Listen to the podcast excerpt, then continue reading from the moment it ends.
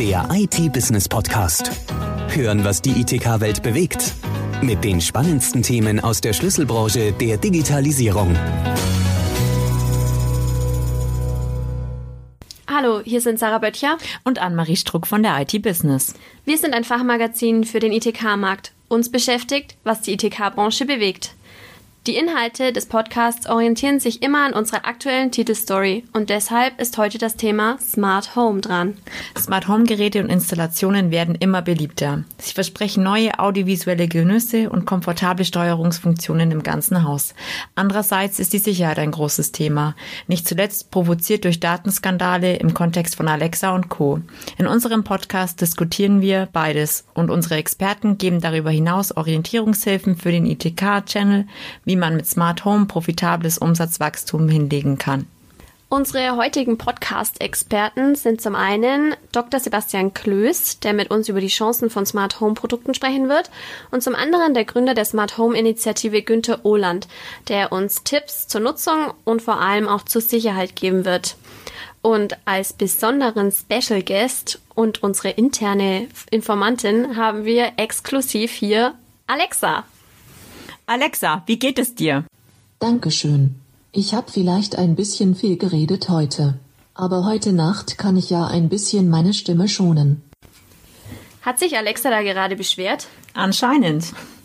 Eigentlich kein Wunder, denn Sprachassistenten werden über kurz oder lang sicherlich das Smartphone als Schaltzentrale für das smarte Zuhause irgendwann ablösen. Das sagt zumindest auch das Marktforschungsinstitut Bitkom. Und um den auf den Grund zu gehen, haben wir Herrn Dr. Sebastian Klöß, Referent des Bitkom, zu den Trends im intelligenten Zuhause gefragt. Guten Morgen, Herr Klöß. Vielen Dank für das Interview. Zunächst wollten wir Sie fragen, was ist denn genau Smart Home? Das Smart Home ist für mich in seiner Idealfall dann, wenn viele Geräte, die man zu Hause hat, die man täglich nutzt, miteinander kommunizieren können, äh, miteinander vernetzt sind. Das heißt, für mich ist ein Smart Home mehr als nur der intelligente Staubsauger, der alleine seine Runden zu Hause dreht. Ähm, für mich wird es immer dann smart, wenn wirklich einzelne ähm, ja, Elemente miteinander kommunizieren können, wenn Sensoren ähm, registrieren, dass die Fenster offen sind, wenn Lichtsensor erkennt, ähm, dass genug Tageslicht einfällt, dann ähm, die Beleuchtung Beleuchtung entsprechend regelt oder auch ähm, ja, wenn Sensoren daran erinnern, dass der Herd ähm, nicht richtig ausgeschaltet ist oder sich die Heizung ähm, ja an das Benutzerverhalten anpassen und das Benutzerverhalten lernen kann. Laut Bitkom-Präsident Achim Berg geht es bei Smart Home um viel mehr als um Technikspielereien. Es geht um gesellschaftliche Veränderungen. Um welche Veränderungen handelt es sich und wie äußern sich diese? Ich denke, die erste große gesellschaftliche Veränderung ist die alternde Gesellschaft. In dem Moment, wo mehr ältere Personen, Menschen zu Hause leben und vor allem länger in den eigenen vier Wänden leben möchten, ähm, kommt das Smart Home aus meiner Sicht ins Spiel. Denn das Smart Home hat eine ganze Menge an Möglichkeiten im Portfolio, um ja, länger selbstbestimmt zu Hause in den eigenen vier Wänden leben zu können. Ähm, ich denke da an Sensoren, die eben erkennen, wenn der Herd ähm, vergessen wurde auszuschalten, dann den Herd automatisch ausschalten oder Sensoren, die erkennen, wenn die Badewanne überläuft und dann die Wasserzufuhr drosseln ähm, oder ein Riesenproblem gerade für ältere Personen, die alleine zu Hause leben, ist, ähm, wenn sie stürzen, am Boden liegen, keinen Notruf absetzen können. Und auch da hilft das Smart Home. Es gibt Sturzerkennungen, die ähm, dann automatisch Notfallkontakte informieren, sei es erstmal die Angehörigen, sei es ein Pflegedienst und die dann einfach diese missliche Lage, dass eine ältere Person zu Hause am Boden liegt und keine Hilfe bekommt, verhindern können. Clever finde ich auch, ja, clever finde ich ansonsten auch Systeme, die Anomalien erkennen. Das heißt, es gibt schon Systeme, die ähm, erkennen, wenn morgens nicht zur gewohnten Zeit das Licht im Bad eingeschaltet wurde, nicht zur gewohnten Zeit der Kaffee ähm, gemacht wurde ähm, und darüber dann auch Rückschlüsse ziehen, dass eventuell dem Bewohner was vorgefallen sein könnte und dann eben auch wieder Angehörige informieren können. Und trotzdem lässt der Durchbruch im Smart Home Markt auf sich warten. Welche Gründe stehen dahinter? Ich glaube nicht erst dadurch, aber ich glaube, es ist eine, ähm, das richtige System zur richtigen Zeit. Sowohl was die alternde Gesellschaft betrifft, als auch was den großen zweiten Trend momentan betrifft, ähm, ja, schon der Umgang mit Ressourcen. Gerade wenn man das Thema Heizen anschaut, hat das Smart Home eben auch wieder eine ganze Menge an Möglichkeiten im Portfolio. Ähm, Heizungen, die sich selber runterregeln, wenn das Fenster geöffnet wird, Heizungen, die erkennen, wenn die Nutzer das Haus verlassen, dann die Drosseln, die sich an Gewohnheiten, Wunschtemperaturen der Bewohner orientieren und die lernen oder auch ähm, Wettervorhersagen mit integrieren können. Und ich denke auch, dass gerade im Hinblick auf die Energiewende das Smart Home und das smarte Heizen eine riesige Rolle spielen kann. Eben dann, wenn beispielsweise ähm, ja die Heizung mit Wärmepumpen ähm, dann anspringt, wenn gerade zu viel Strom eigentlich im Netz ist, dafür ein bisschen die Heizleistung drosselt, wenn es Engpässe gibt oder auch Kühlgeräte, Kühlschränke ähm, ähnliches Verhalten zeigen und schon mal ein bisschen kräftiger kühlen, wenn genug Strom vorhanden ist, um dann eben ihre Leistungsaufnahme zu drosseln, wenn es vielleicht ein bisschen knapp wird. Aus unseren Befragungen wissen wir, dass ähm, viele Nutzer nach wie vor den Einbau als zu aufwendig empfinden ähm, oder glauben, die Bedienung sei zu kompliziert oder die Geräte zu teuer.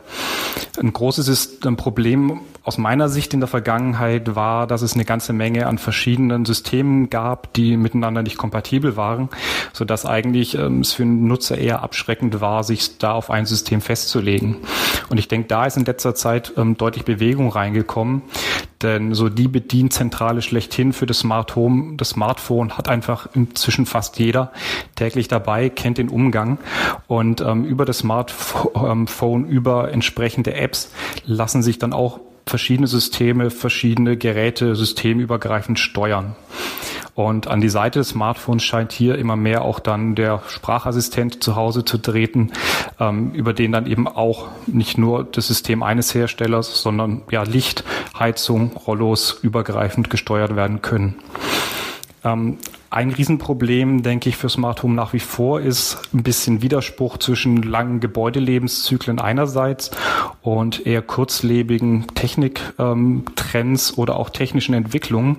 Ähm, da muss denke ich, ein Ausgleich gefunden werden. Und ähm, wo auch noch ein bisschen gerade in Deutschland bei ähm, ja, einfach einem sehr starken Mietermarkt ein Problem ist, ähm, ist die Frage, wer eigentlich das Smart Home System einbauen soll. Ist es der Vermieter, ist es der Mieter? Und ähm, da sind die Interessen so ein bisschen unterschiedlich. Also auf der einen Seite, Vermieter haben oft gar kein Interesse, ähm, Smart Home Systeme einzubauen, weil sie davon keinen Nutzen haben, gerade auf dem jetzigen Mietenmarkt, ähm, ja, wo Wohnungen einfach sehr gut weggehen.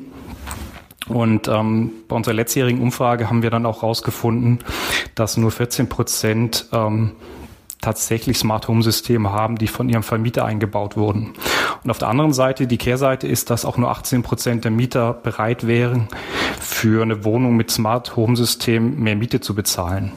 Das heißt, es ist so ein bisschen ja eine Frage, wer hier eigentlich anfängt. Und gerade Mieter haben natürlich nur ein Interesse an Systemen, die reversibel sind, die sie im Zweifelsfall auch mit in die nächste Wohnung nehmen können, sodass dann beispielsweise smarte ähm, Thermostate durchaus möglich sind, eine komplett vernetzte Heizung allerdings eher weniger. Und für alle Fachhändler, die zuhören, was kann denn Ihrer Meinung nach der Fachhandel tun, sein Geschäft zu verbessern? Ich denke, er muss vor allem seine Beratungskompetenz ausspielen und sein Fachwissen einbringen. Also er ist natürlich der Handel, der eigentlich schon das größte ja, Technik, IT-Wissen hat über viele Jahrzehnte. Das kann er jetzt hier in dem Smart Home Markt sehr gut, denke ich, mit einbringen. Er muss sich allerdings weiterbilden. Er muss sich, denke ich, für neue Bereiche ähm, Richtung Gebäudetechnik öffnen, Richtung Beleuchtung öffnen, Richtung Heizung öffnen. Und ähm, er muss auch erkennen, dass es vielleicht neue Kundenkreise sind, mit denen er bislang weniger zu tun hatte. Ähm, Stichwort gerade nochmal ja, eher Senioren, eher eine ältere Bevölkerung. Und er muss einfach erkennen, dass er letztlich ein Player unter vielen ist und muss versuchen, ähm, ja, sich da stark zu machen. Doch Datenskandale durch Alexa und Co. halten den Smart Home Markt in Atem. Welchen Stellenwert nimmt die Sicherheit im smarten Zuhause ein? Ich denke, die Sicherheit muss einen sehr hohen Stellenwert bekommen. Ähm, es muss dem Verbraucher transparent gemacht werden, welche Produkte sicher sind, ähm, welche Produkte ihn eventuell verwundbar machen. Und das geplante IT-Sicherheitskennzeichen des Bundesinnenministeriums für IT-Produkte geht aus meiner Sicht da schon in die richtige Richtung. Allerdings wäre es noch wünschenswerter, wenn es dafür eine europäische Lösung gäbe, ähm, denn wenn letztendlich jedes EU-Land ein eigenes IT-Sicherheitskennzeichen herausgibt, entsteht wieder ein regulatorischer Flickenteppich und eher Verwirrung dann auf Seiten des Verbrauchers. Ich denke, bei der Sicherheitsdebatte gibt es allerdings noch eine zweite Perspektive. Es gibt auch sehr viele Lösungen des Smart Homes, die das Smart Home selber sicherer machen. Ich denke da nochmal an die Sensoren, ähm, die erkennen, wenn ein Fenster offen ist und warnen, ähm, bevor man das Haus verlässt, dass man vielleicht doch nochmal ähm, die Fenster schließen soll. Die warnen, wenn man ähm, vergessen hat, die Tür abzuschließen oder die auch sogar die Tür schon abschließen, ähm, automatisch verriegeln, wenn man das Haus verlässt. Ähm, ja, Systeme, die Einbrecher erkennen, die Brände melden, die Wasserschäden verhüten. Das heißt, aus meiner Sicht ist ähm, wirklich Sicherheit im Smart Home in diesen zwei Dimensionen zu denken. Auf der einen Seite zu schauen, dass die Geräte dass die Infrastruktur des Smart Home selbst gegenüber Angriffen von außen sicher ist und auf der anderen Seite aber auch zu erkennen, welche Lösungen ähm, im Smart Home Portfolio vorhanden sind, mit denen man das eigene ja, Zuhause sicherer machen kann. Vielen Dank, Herr Klöß, für das interessante Interview. Sehr gerne. Danke Ihnen. Vor allem Herrn Klöß Ausführungen über die zwei verschiedenen Dimensionen von ähm, Sicherheit ist eigentlich ziemlich spannend. Ja, wenn man bedenkt, dass man in den Medien eigentlich immer nur von den Datenskandalen hört, von Alexa hört mit und äh, man vergisst eigentlich auch, dass Smart Home an für sich auch eine Sicherheit darstellen kann, was auch Herr Klöß nennt, dass eben man darauf hingewiesen wird, wenn das Fenster offen steht. Und nochmal speziell zum Thema Sicherheit und Privatsphäre im vernetzten Zuhause haben wir Gründungsmitglied der Smart Home Initiative Günther Ohland befragt. Guten Tag, Herr Oland. Vielen Dank, dass Sie sich die Zeit für uns nehmen. Wie stehen Sie als Smart Home Experte zu den letzten Skandalen rund um Alexa und Co? Welchen Stellenwert nimmt Ihrer Meinung nach die Sicherheit im smarten Zuhause ein? Diese ganze Vernetzung ist natürlich Informationstechnologie. Und da, äh, seitdem es das gibt, wissen wir, dass es äh, Schwachstellen gibt, äh, die meistens aber in der äh, Installation liegen und in den Menschen, die sie bedienen. Die vielen, äh, oder ne, viele sind ja nicht, aber die immer wieder auftretenden Horrormeldungen in den Medien, äh, wenn man sich es genau anguckt, dann sind das immer Dinge, die darauf zurückzuführen sind, dass jemand als User äh, dann Admin hat und als Passwort auch Admin oder gar nichts eingetragen hat oder 1, 2, 3, 4, 5. Äh, und das weiß man auch, wenn man äh, ein WLAN zu Hause einrichtet oder ähnliches, dass das nicht geht. Äh, und sag mal, wenn man dieselben Sorgfalt äh, anwendet, äh, die man, man beim Online-Banking hat, dann gibt es auch keine Probleme mit dem Smart Home. Ähm, wenn man jetzt mal mit gesundem Menschenverstand rangeht, warum soll jemand mein Smart Home versuchen zu hacken? Wenn er meine mein Online-Banking macht, ja, da kann er äh, vielleicht Geld vom Konto abbuchen. Vielleicht kriegt er auch nur einen Schreck, wenn er die roten Zahlen sieht. Man weiß ja nicht. Äh, aber was will er denn im Smart Home erreichen? Will er mir das Rollo rauffahren oder das Licht anmachen? Äh, das sind, damit lässt sich kein Geld verdienen. Es gibt immer wieder natürlich Produkte, äh, wo der Hersteller an diese Dinge überhaupt nicht gedacht hat, das Thema Sicherheit überhaupt nicht im Kopf hat und einfach eine schlechte Leistung abgeliefert hat. Und bei denen funktioniert das. Aber ich denke, das regelt der Markt. Äh, das wird sehr schnell bekannt und kein Fachhändler wird sich antun, so ein schlechtes, schlecht entwickeltes und unsicheres Gerät an seine Kunden zu verkaufen, weil er selber nur Ärger damit haben wird. Und ähm, wir haben auch schon eine ganze Reihe von äh, ja, wirksamen Gesetzen und Regeln in der EU. Äh, leider sind die Behörden äh, Zoll und ähnliche noch nicht in der Lage, das auch signifikant umzusetzen und diese Produkte auszusortieren. Aber auch das wird kommen. Ähm, also, um es nochmal zusammenzufassen, ja, es gibt eine Bedrohung. Äh, es ist ein, ein, ein technisches Werk und natürlich gibt es da immer irgendwelche Möglichkeiten für Hacker was zu machen. Der wirtschaftliche Sinn des Ganzen und Kriminelle denken wirtschaftlich, die wollen Geld damit verdienen, der erschließt sich mir noch nicht. Man kann es machen, aber warum? Äh, und äh, wir werden an den Stellen auch immer besser. Ich meine, wenn man so ein bisschen zurückdenkt, als wir, als das WLAN neu aufkam, da sind Leute durch die Straßen gefahren äh, War Driving und haben dann offene WLANs äh, gefunden äh, und, und ähnliches. Und das war der große Skandal damals. Oh Gott, oh Gott, was ist das für eine schlimme Technik? Das haben wir alles weit hinter uns. Wir haben heute äh, entsprechende Verfahren also, und es macht auch keiner, weil es langweilig geworden ist. Und ähm, Smart Home ist im Moment noch spannend und ähm, jeder meint, er müsste irgendwo eine Schwachstelle finden. Sie wissen ja selber, äh, Hund beißt Kind ist nicht so spannend wie Kind beißt Hund. Und deswegen sind eben die Medien, die auf Sensationen ausgelegt sind, auch daran interessiert, immer mal wieder irgendetwas zu finden, worüber sie denn in dieser Hinsicht berichten können. Also die Wirklichkeit ist nicht so schlimm, wie sie manchmal erscheint. Und wodurch drohen dann die größten Sicherheitsgefahren? Durch die Menschen, die Hersteller oder durch die Technik? Ja, also einmal sind es Hersteller, die das Ziel haben, möglichst preiswert zu produzieren oder möglichst billig zu produzieren, um es mal ganz klar zu sagen, denn preiswert ist es dann ja nicht. Und dafür auf Sicherheit zu verzichten. Und es ist der Mensch, der ja, es ist ganz menschlich, nicht die Anleitung zu lesen, sondern einfach mal einen Stecker reinzustecken und zu sagen, oh ja, es geht ja schon, prima. Äh, und äh, dann mit Standardpasswörtern und Ähnlichem zu arbeiten. Das muss uns einfach äh, klar werden, dass diese technischen Geräte entsprechend behandelt werden müssen. Ähm, ich, ich, möchte mal ein ganz simples Beispiel machen. Wenn ich ähm, äh, den Schlüssel, den Haustürschlüssel draußen von der Straße her auf meine Tür stecke, dann muss ich mich nicht wundern, wenn ich irgendwann fremde Leute im Haus habe. Ja, ich muss das Schloss abschließen und den Schlüssel drinnen haben. So, und äh, das weiß heute jedes Kind. Äh, und es gibt ganz wenige Leute, die denn mal vergessen, dass der Schlüssel draußen steckt. Äh, aber äh, das ist das ist allgemein gut. Und so ähnlich muss ich eben auch mit mit äh, Usernamen und Passworten umgehen. Ich muss sie verwenden. Und wenn wir ähm, auf der ganzen Welt ein einheitliches Türschloss hätten, dann mit einem einheitlichen Schlüssel, ja, dann hätten wir Grund, uns aufzuregen. Dann können wir es auch gleich lassen. Und so genauso ist es, wenn ich hier Admin Admin lasse oder das oder ein anderes Standardpasswort.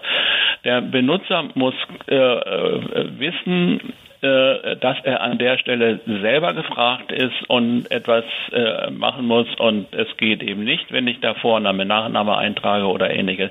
Aber äh, ich denke mal, das sollte heute äh, jeder ähm, wissen, wie ein gutes Passwort aussieht. Ansonsten kann er im Internet nachgucken, wie man sowas eben macht. Ähm, ja, und können Sie vielleicht uns konkrete Tipps nennen, außer jetzt einfach nur die Passwörter zu ändern für die Anwender, dass das einfach sicherer wird? Also das ist schon mal äh, das Wichtigste, dass, dass das gemacht wird. Äh, man soll einfach die, äh, die Anleitung lesen und dann äh, äh, gucken, wie sowas eingebaut wird. Denn äh, wenn ich einen Fachbetrieb beauftrage, äh, mein Haus smart zu machen, dann kostet das natürlich Geld. Das ist völlig klar. Äh, dann kann ich aber erwarten, dass es fachgerecht gemacht wird. Dann hat der Fachmann trägt auch die Verantwortung, dass das äh, dann richtig ist. Wenn ich Do-it-yourself-Systeme äh, äh, nehme und einbaue, dann bin ich selber derjenige, der die Verantwortung trägt. Und dann muss ich mich halt schlau machen. Und wo sehen Sie die Rolle des ITK-Fachhandels? Wo steckt hier denn noch konkretes Umsatzpotenzial? Also äh, wenn über Smart Home geredet wird, dann denkt jeder immer sofort an den Elektroinstallateur. Das ist heute nur noch ein ganz geringer Teil. Also der Elektroinstallateur kümmert sich in erster Linie mal um, um Licht, um den Anschluss von Rollos äh, und um die Elektroinstallation zu Hause. Smart Home ist ja viel mehr. Ähm, dazu äh, gehört die eben schon genannte äh, IP-Kamera, die äh, äh, vielleicht mein Auto unterm Carport bewachen soll oder, äh, oder ähnliches. Das ist nicht Elektrotechnik, das ist IT. Und wenn ich dann nicht weiß, äh, wie ich einen äh, MAC-Adressfilter im Router einstelle, äh, und das gehört nun nicht zu den Dingen, die jeder Elektromeister mal ebenso aus dem Handgelenk schüttelt, äh, dann kann ich dort äh, nicht die Sicherheit herstellen, die ich brauche. Und, äh, und auch der Punkt, jetzt habe ich so eine Kamera, jetzt möchte ich das Bild auf dem Handy sehen. Was muss ich denn da jetzt einstellen, äh, damit das geht? Und habe ich den richtigen Handyvertrag? Äh, das sind alles nicht Dinge des Elektrikers, sondern des IT-Fachmanns. Ähm, möchte ich vielleicht meine Filme äh, auf dem NAS-System äh, speichern und äh, wo überall abrufen? Ähm, möchte ich zum Beispiel sowas wie Sonos im Haus installieren und mit meiner Gebäudeautomation äh, äh, verbinden. Es gibt äh, zum Beispiel schöne Systeme, die äh, die vernetzten Lautsprecher benutzen, um im, äh, im Gefahrenfall im ganzen Haus lautstark zu warnen. Einbruchsversuch, äh, Wasserrohrbruch, Feuer und ähnliches. Ich habe die Lautsprecher dann dort zu Hause, dann kann ich sie auch nutzen. und wie stelle ich jetzt die Verbindung zwischen der Gebäudeautomation und den Sonos-Lautsprechern her. Das sind alles Dinge, die jemanden, jemanden äh, brauchen, der IT-Know-how hat. Äh, der IT-Fachhandel äh, ist sich dieser Rolle, glaube ich, noch nicht ausreichend bewusst. Ähm, Sie glauben immer, das wäre Sache des Elektrikers. Wenn Sie allerdings dann den Heizungsklimasanitärmann fragen, dann wird er sagen, nee, nee, das ist meine Aufgabe.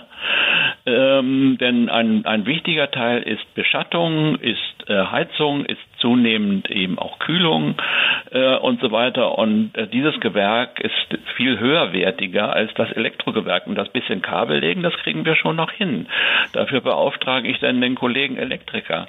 Äh, aber auch der stößt dann wiederum an die IT-Grenzen. Also eine ideale Konstellation würde so aussehen, es gibt einen Systemintegrator und der ist typischerweise der IT-Fachhandel Vertiefachhandwerker äh, und der koordiniert den Heizungsklimasanitärmann und den Elektriker und vielleicht noch den Gartenbauer, der die automatische optimale Gartenbewässerung äh, einbaut und die äh, äh, Unterhaltungselektronik, die heute ja auch überwiegend IT ist. Äh, damit das Ganze zusammenwirkt und aus einem Guss ist und nicht Inseln, die nebeneinander stehen, wo man sich dann anschließend fragt, ja, wie kriege ich das denn jetzt zusammen? Und wenn dann der IT-Fachmann davor steht und, und, äh, und, versucht, diese Inseln zu integrieren im Nachhinein, dann wird es schwierig. Und das macht auch keinen Spaß. Also sowas muss man von vornherein richtig planen und da ist der IT-Mann genau der Richtige. Unser Hauptproblem, und damit komme ich auf Ihre Eingangsfrage zurück, äh, da war ja drin, ähm, äh, warum sind denn die Endkunden noch nicht überzeugt? Äh, die sind überzeugt, die wollen, die finden nur niemand, der es ihnen macht. Und nicht jeder greift zum Do-it-yourself. Dann müssen sich Anwender also, wie Sie es nennen, bei der Nutzung von günstigen Geräten, aber auch bei Sprachassistenten entweder für den Komfort oder für den Datenschutz entscheiden. Ja, äh, vereinfacht gesagt äh, ist es so. Also äh, alle Anbieter dieser Sprachassistenten, ob es jetzt Apple ist, ob es Google ist oder ob Amazon ist, äh, arbeiten ja nach amerikanischem Recht. Äh, und wir haben ja eben in Deutschland und auch über die EU unsere Probleme, unsere Rechtsprechung da entsprechend durchzusetzen. Das kann man ja auch regelmäßig äh, lesen und hören, dass das eben doch nicht so einfach ist und dass es ein sehr zähes Geschäft ist. Äh, wir haben aber keine Alternativangebote. Äh, dass man sagen kann, meidet die einfach, nimmt was anderes. Und ich meine, wenn jetzt irgendwas aus China kommt, äh, dann wird das auch nicht gerade äh, sehr viel sicherer in unserem Sinne sein. Ähm, man muss sich da dann überlegen, ähm, diese Geräte haben auch alle einen Ausschalter. Äh, wenn ich Alexa 24 Stunden bei mir im, im, im Haus laufen lasse, dann äh, hört sie halt 24 Stunden zu. Und ähm, mir haben Fachleute versichert, sie hört wirklich nur auf das Zauberwort. Äh, Alexa oder Computer und erst dann wird gespeichert und übertragen. Ob das immer so ist, weiß man nicht. Äh, ob das immer so bleiben wird, weiß man auch nicht.